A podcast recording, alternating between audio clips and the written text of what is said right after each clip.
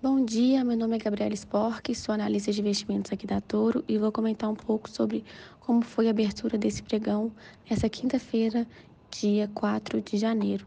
Bom, nesse momento o índice futuro é, opera com uma queda de 0,15 e o dólar futuro uma queda de 0,23.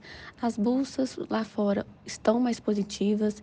Depois de um dia bem negativo, os índices futuros americanos nesse momento operam com uma alta é, leve e as bolsas europeias com uma alta um pouco mais relevante depois da divulgação de alguns PMIs na parte da manhã. No geral, esses PMIs vieram melhor do que o mercado precificava.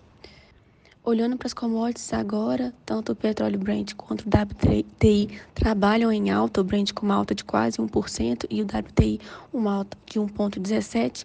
Ontem o petróleo é, teve grande volatilidade, uma alta de, se não me engano, 3%, devido a algumas questões. A OPEP+, ela anunciou que está acompanhando, sim, o, preço, do petróleo, pode sim tomar novas medidas de corte, né, caso o, o, preço não consiga se manter em equilíbrio. Teve também uma paralisação parcial da produção do petróleo na Libra, Libra que é uma grande produtora aí, e isso acabou fazendo com que o petróleo tivesse uma alta bem relevante no dia de ontem, inclusive, inclusive é, refletindo em Petrobras, que teve uma alta ontem de 3,12 Petro, que tem um peso relevante no Ibovespa, que ajudou o nosso Ibov a fechar levemente alto, 0,1 de alta, é, puxado principalmente por Petro.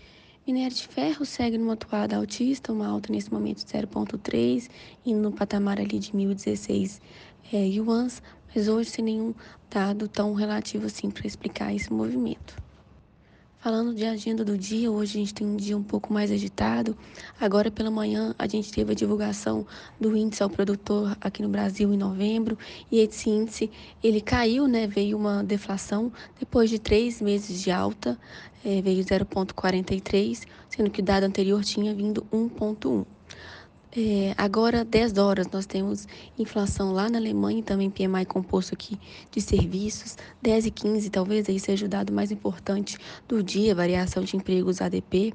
10 e meia, pedidos iniciais por seguro-desemprego e 11 e 45, PMI de serviços nos Estados Unidos. Bom, pessoal, esses são os destaques do dia de hoje. É, fico à disposição. Um abraço.